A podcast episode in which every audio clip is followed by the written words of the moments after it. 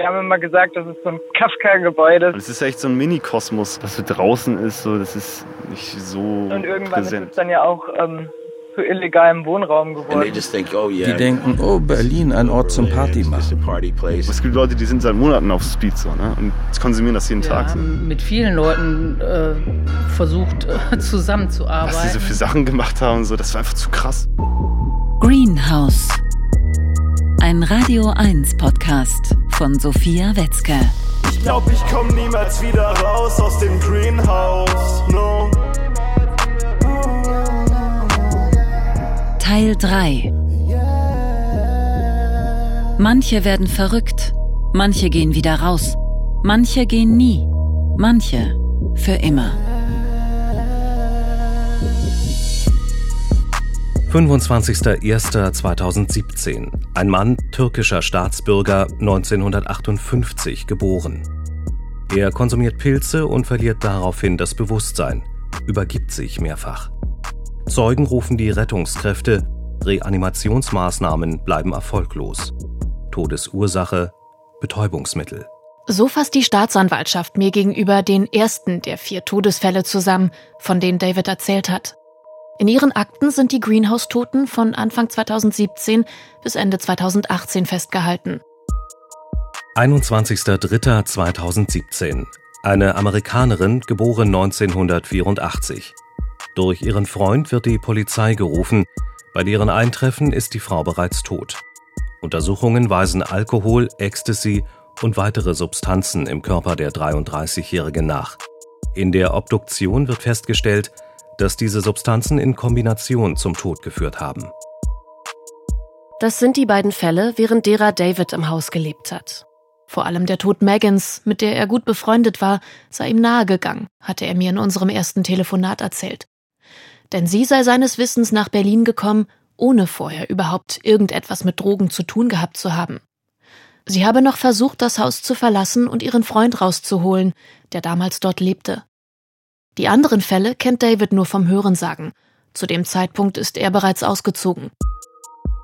25.01.2018. Ein Deutscher, 48 Jahre alt, stirbt durch einen Fenstersturz aus dem vierten Obergeschoss des Hauses. Zeugen berichten von einem lauten Knall und rufen die Polizei. Der toxikologische Befund zeigt, der Mann hatte Medikamente und Drogen genommen, vor allem Amphetamine. Ob es sich um einen Sturz oder einen Sprung handelte, lässt sich nicht abschließend klären. Anders der vierte Fall, den mir die Staatsanwaltschaft bestätigt. 6.10.2018. Ein Mann aus Spanien, 1970 geboren. Laut einer Zeugin springt er aus freien Stücken vom Balkon im achten Stock des Hauses. Er habe am Geländer gestanden, die Zeugin sei sich eine Zigarette holen gegangen. Als sie wiederkam, habe der Mann bereits unten gelegen. In der Akte heißt es, der Mann habe sich zum Zeitpunkt des Sprungs in psychiatrischer Behandlung befunden und sei auf Freigang gewesen. Außerdem habe er unter dem Einfluss von Medikamenten gestanden und Drogen. Etwas, das alle Todesfälle im Greenhouse miteinander verbindet. Auch den fünften Toten, von dem Edwin mir erzählt hat, bestätigt die Staatsanwaltschaft.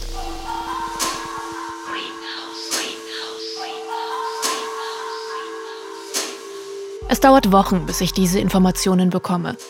Das liegt daran, dass in allen Fällen kein Fremdverschulden zu erkennen ist. Somit sind die Fälle bereits ins Archiv gewandert.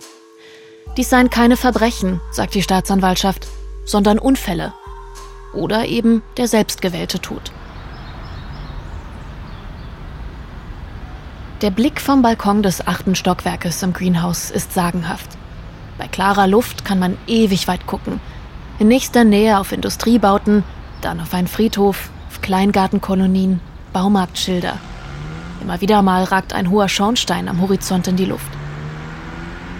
Es ist seltsam, auf diesem Balkon zu stehen und zu wissen, dass hier jemand entschieden hat, nicht mehr leben zu wollen. Ich gehe nach drinnen und stehe in der Cantina, einer Art Bar und Bistro im obersten Stockwerk. Dieses Mal bin ich tagsüber im Greenhouse. Ein kleiner, gemütlicher Raum mit Holzlaminat. Es riecht ziemlich lecker. Hier gibt es jeden Tag günstig frisch gekochtes Essen und Getränke. Hier finden auch die meisten öffentlichen Veranstaltungen statt. Jam-Sessions, Konzerte Auf dem Flur sehe ich ein Plakat für einen Aktzeichenkurs. Am Tresen spricht mich jemand an und fragt, wer ich sei und was ich hier machen würde. Wir kommen ins Gespräch. Er stellt sich als Sven vor, sagt, er sei seit Jahren im Haus aktiv. Als ich ihm von meiner Recherche erzähle, schlägt er direkt vor, mir ein Interview zu geben. Er gibt mir seinen Kontakt und sagt im Gehen noch, melde dich jederzeit. Ich habe hier einiges gesehen und erlebt.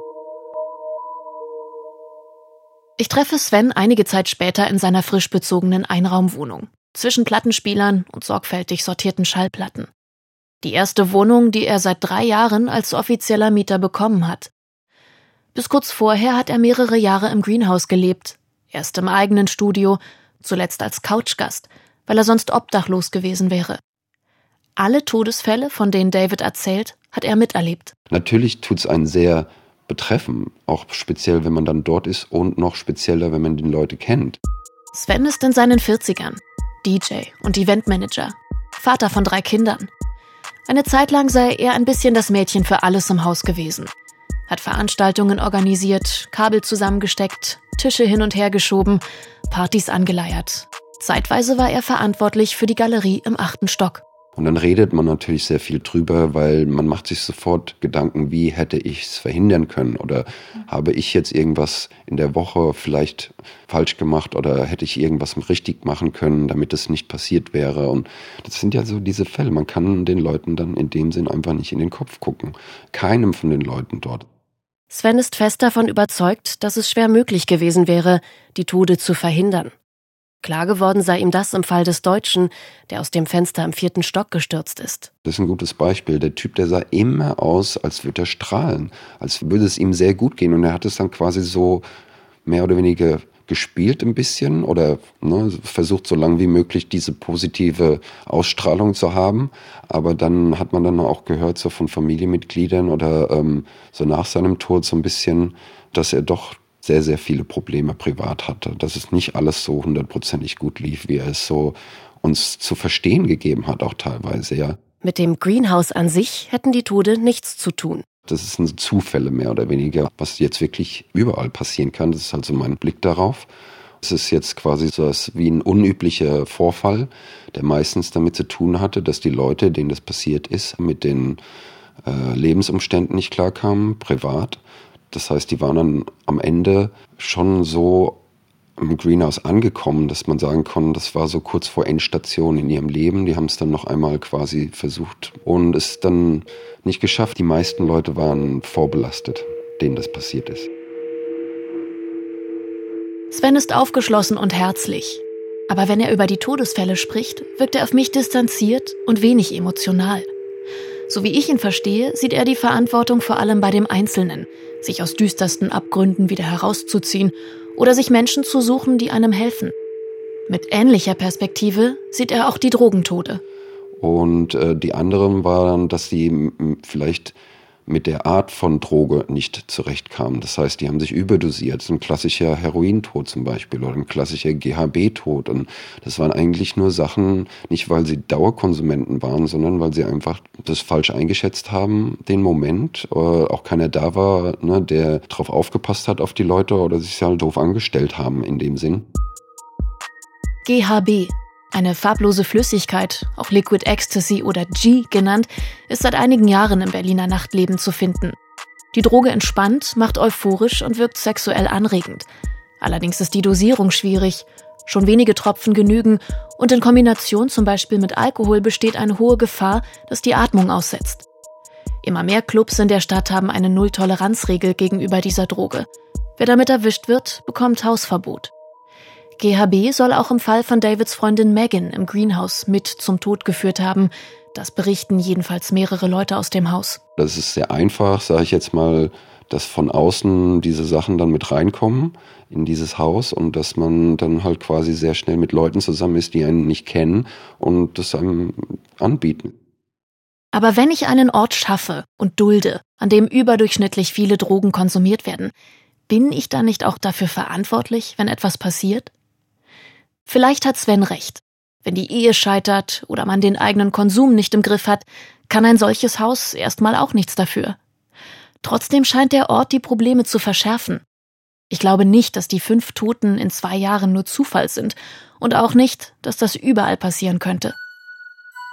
Ich frage mich vielmehr, was suchen Menschen in Lebenskrisen an einem Ort wie dem Greenhouse? Was strahlt der Ort aus, dass er Menschen mit labiler Psyche oder einem Drogenproblem anzieht? Menschen wie David oder seinen Freund Jam, dessen Geschichte gewissermaßen beispielhaft ist. Jam ist Anfang 20, ein guter Freund von David. Die beiden haben sich im Greenhouse kennengelernt. Jam hat eigentlich einen vietnamesischen Namen, er mag seinen Spitznamen aber lieber. Das erste Mal ins Greenhouse geraten ist er zufällig. Das war vor zwei Jahren in etwa. Da war ich nachts draußen auf der Straße unterwegs, ohne Plan und Ziel eigentlich so richtig. Und dann bin ich einer Person begegnet, mit der ich ins Gespräch kam. Und diese Person hat mir dann zwei CB angeboten, was ich dann auch genommen habe mit der Person. Und was ist das genau? Das ist eine psychedelische Droge. Und für mich war das ein willkommenes Erlebnis. Und später in den Morgenstunden ist dann eine Person hinzugekommen, und diese Person ist ein Greenhouse Resident gewesen. Und als sie dann zu dritt waren, haben sie mich gefragt, äh, magst du vielleicht mitkommen? Wir gehen ins Greenhouse. Und ich habe zu dem Zeitpunkt nicht wirklich ähm, gewusst, was das überhaupt ist oder wo ich überhaupt hingehe. Und dann sind wir zusammen losgefahren und dann am Ende im Greenhouse gelandet. Jam bleibt einen ganzen Morgen und Tag im Greenhouse, wandert staunend durch die Gänge, während die Droge langsam nachlässt. An den Rückweg kann er sich nicht erinnern, das Erlebnis fühlt sich an wie ein Fiebertraum. Für mich war denn das Greenhouse irgendwie so ein magischer Ort irgendwo draußen. Ja, ich fand es super interessant. Ich war noch in Berlin, aber irgendwie ist der Ort für sich irgendwie eine Insel und das war ein völlig verrückter Ort dann für mich, weil es halt so punkig aussah und die Leute waren alle sehr entspannt. Jam ist nie Mieter im Greenhouse gewesen, aber über Monate regelmäßiger Besucher. Und regelmäßig bedeutet fast täglich. Zu dem Zeitpunkt war ich arbeitslos.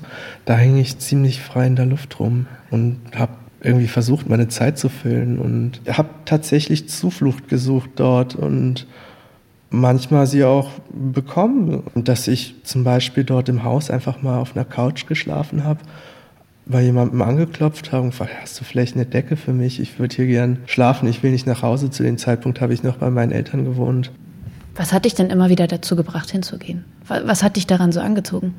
Also es ging teilweise auch aus meiner Krankheit hervor. Ich habe äh, vor fünf Jahren die Diagnose bipolare Störung und Schizophrenie bekommen. Und ja, in meinen Warnerlebnissen bin ich sehr oft immer wieder hingegangen, weil der Ort sowas ausgestrahlt hat auf mich. Vielleicht, wahrscheinlich auch wegen dem ersten Erlebnis, das ich dort hatte, das wirklich sehr traumhaft war.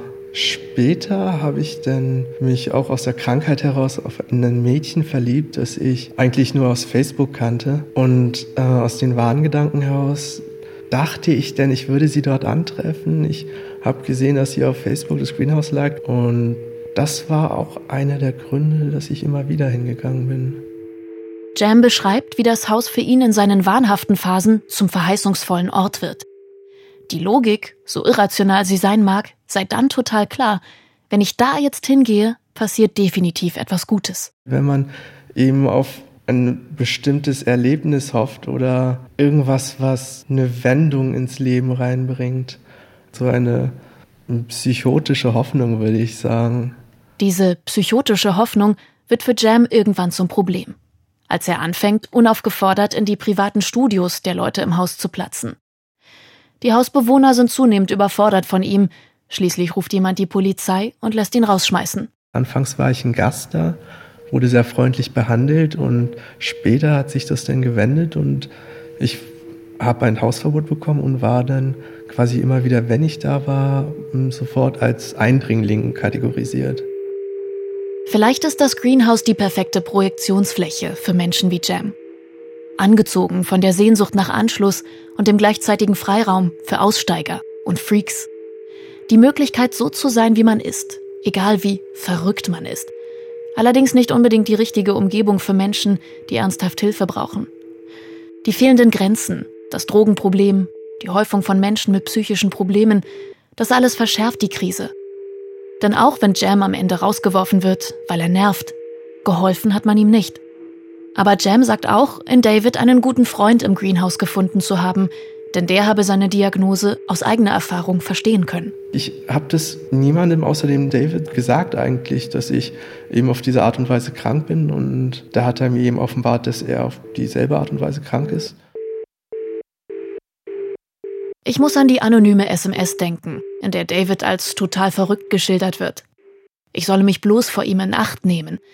David erzähle ich nichts von dieser SMS, aber vielleicht spürt er mein Misstrauen trotzdem.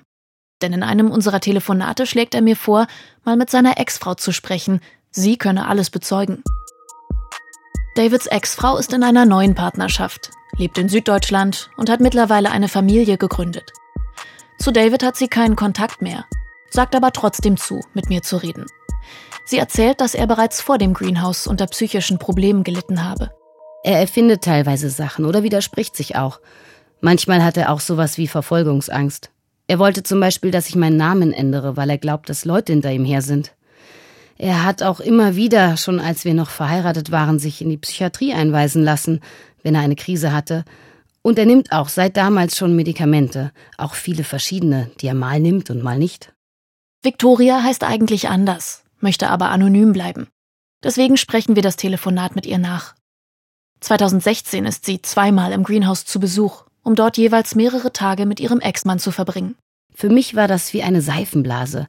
Da kommen die Leute mit ihren großen Hoffnungen und denken, jetzt erobern sie die Welt. Die meisten sind high. Jeder ist zu jedem nett und sagt, oh, was machst du so? Ach, wie cool. Die schaukeln sich so richtig hoch, als wären sie großartige Künstler, bekommen aber nur Anerkennung von den Leuten, die sie umgeben. Und wenn sie dann in Berlin raus auf die Straße gehen, ins echte Leben, ist es doppelt hart. Eine Umgebung, in der sich ihr Ex-Mann David irgendwann verliert und die ihr ungesund für ihn vorkommt. Wenn man in dem Haus ist, hat man irgendwie ein anderes Zeitgefühl. Das ganze Leben wird auf die Nacht verlagert. Die Zeit vergeht anders und man hat das Gefühl, in einer anderen Welt zu sein. Der Effekt, den das auf David hatte, war, dass er nicht gut auf sich aufgepasst hat in der Zeit. Er hat sehr stark abgenommen. Ich glaube, er hat sich kaum ernährt. Ich habe ihm damals noch einen Kühlschrank gekauft und den vollgemacht und ihm geschenkt damit er mal was anderes isst als immer nur Reis mit Tomatensauce. Victoria erzählt, dass sie noch versucht habe, die Beziehung zu kitten und wieder mit David zusammenzukommen. Neun Jahre waren die beiden zusammen, fünf davon verheiratet. Sie sei aber nicht mehr an ihn rangekommen. Ich habe dann den Kontakt abgebrochen und danach auch nicht mehr versucht, ihn da rauszuholen. Das war nicht meine Aufgabe. Er hat immer wieder und auch später gesagt, dass er sich da reingezogen und festgehalten gefühlt hat. Aber ich glaube, da hat ihn keiner festgehalten. Es gab ganz normale Kündigungsfristen und wer raus wollte, ist gegangen. Tag, Tag, Tag, es wird gehakt, du kriegst keinen ab, denn du bist nicht hier vom Haus. Ich habe keinen Plan, was du hier so machst auf dem Achten. Ich glaub, du willst hier nur vom Dach springen, cool sein wie die anderen. David hat dort nach Anerkennung gesucht. Keine Regeln, nichts muss, diese Freiheit. Aber das war leider keine reale Welt. Und dann folgt irgendwann das Erwachen. Ich kann mir gut vorstellen, dass diese Atmosphäre, diese Seifenblase sich hochschaukelt und dass das Leute, die psychisch instabil sind, beeinflussen kann. Aber jeder bringt die Voraussetzungen schon mit. Ich denke, wenn einer mit einer stabilen Psyche dahin kommt, würde er sich schon sortieren können und auch entscheiden können, was stimmt und was nicht. Dass David starke Stimmungsschwankungen hat und manchmal ein extremes Mitteilungsbedürfnis, merke ich im Laufe dieser Recherche selbst. Teilweise bombardiert er mich mit hunderten Textnachrichten innerhalb weniger Stunden, ruft Sonntagmorgens an, spricht auf die Mailbox, schickt zusammenhangslos Videos und Fotos. Das sind Momente, in denen es mir zu viel wird, ich um Distanz bitte und nicht rangehe, wenn er anruft. Nice to meet you. Hi, nice to meet you. Und dann steht David vor mir, ein paar Monate nach unserem ersten Telefonat, in der Lobby eines Hotels ganz in der Nähe vom Greenhouse. But I remember you telling me like two months ago that I would never. You would never come back. Right. Dass ich nicht mehr nach Berlin zurückkommen würde, stimmt. Er sagt, er sei ein paar Tage hier, um Freunde zu treffen. Wir setzen uns an einen der Tische. Ein paar Meter weiter steht eine junge Frau und telefoniert.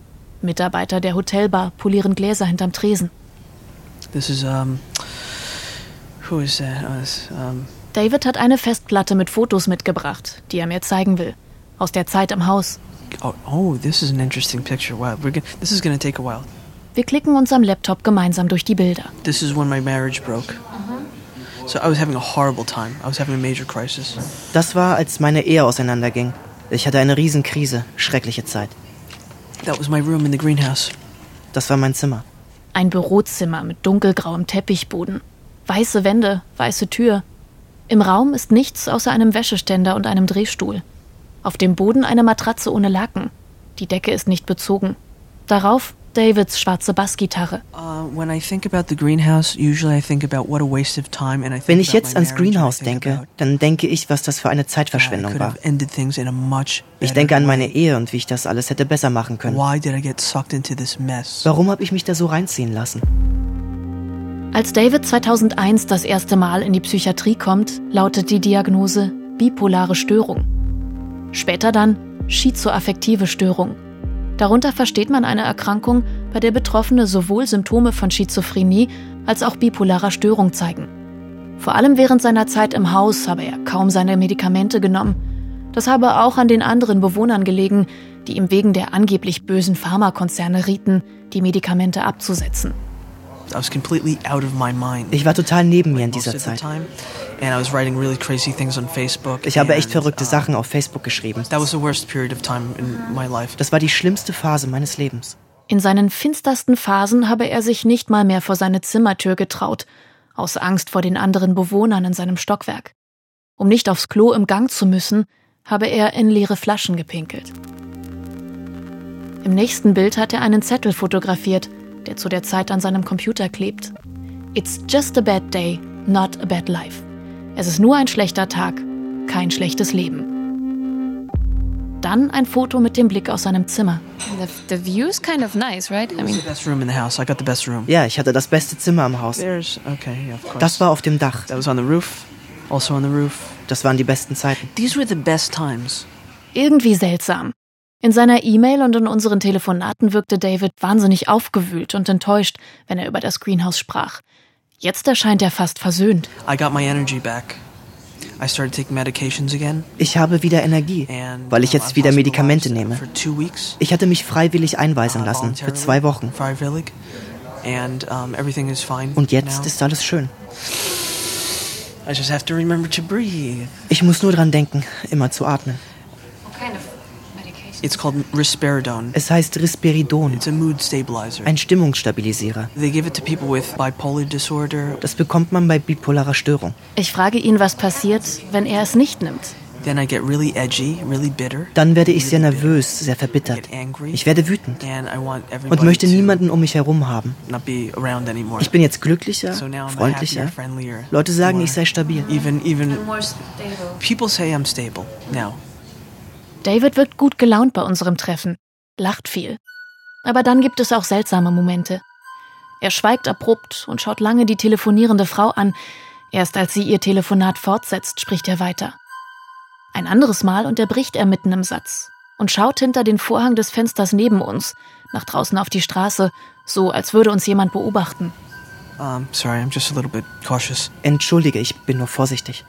Ob die Medikamente auch seine Meinung über das Greenhouse beeinflussen, will ich von ihm wissen. Now that I'm medicated, I'm not as angry as I used to be. Jetzt, wo ich Medikamente nehme, bin ich nicht mehr so wütend wie vorher. Ich habe Momente, wo Ich finde immer noch, dass das alles schrecklich ist. ich bin sehr, sehr wütend. Manchmal bin ich so wütend, dass ich am liebsten direkt die Polizei anrufen will, denen alles erzählen will, all meine Fotos zeigen. Aber dann fahre ich auch wieder runter und denke mir, ach, weißt du, der Fall ist geschlossen. Ich muss das respektieren. Ich frage ihn, ob er irgendjemanden verantwortlich macht für das alles. People tell me nobody's responsible. It's Berlin. Everybody says it's Berlin. Alle sagen, das ist Berlin. Niemand ist verantwortlich. Mach was du willst. Freifahrtschein. People die, people take drugs, people kill themselves. Leute sterben, Leute nehmen Drogen, Leute bringen sich um. They're grown adults, it's their choice. Sie sind erwachsen. Es ist ihre Entscheidung. Negligence. It's homicidal negligence. Das ist Fahrlässigkeit. Ich nenne das fahrlässige Tötung. And I think that charges should be brought against the director. Somebody needs to be held responsible. And I think he should. Jemand muss dafür verantwortlich gemacht werden. Und ich finde, das sollte der Leiter des Hauses sein. Denn das hier ist kein besetztes Haus, keine selbstverwaltete Kommune, kein Kollektiv ohne Hierarchie. Das Greenhouse ist eine privatwirtschaftliche Immobilie, bei der Räume für viel Geld vermietet werden. Immer mal wieder war bei meinen Recherchen das Gespräch auf den Leiter des Greenhouse gekommen. Er ist die Verbindung zwischen Eigentümer und Mietern, zuständig für die Vermietungen, die Organisation und auch die künstlerische Ausrichtung des Hauses. David ist der Meinung, dass er die Verantwortung trage. Zeit also mal zu hören, was der Leiter dazu sagt. In der nächsten Folge von Greenhouse.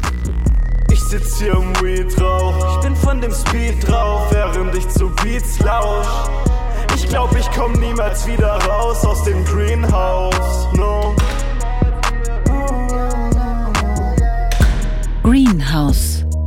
Radio 1 Podcast von Sophia Wetzke. Es sprachen Inka Löwendorf, Max Hegewald, Jan Vesper und die Autorin. Ton Stefan Lindner. Musik Planocebo und Murker. Dramaturgische Beratung Sarah Krüger. Redaktion und Regie Philipp Meinhold. Eine Produktion von Radio 1 vom Rundfunk Berlin-Brandenburg 2020.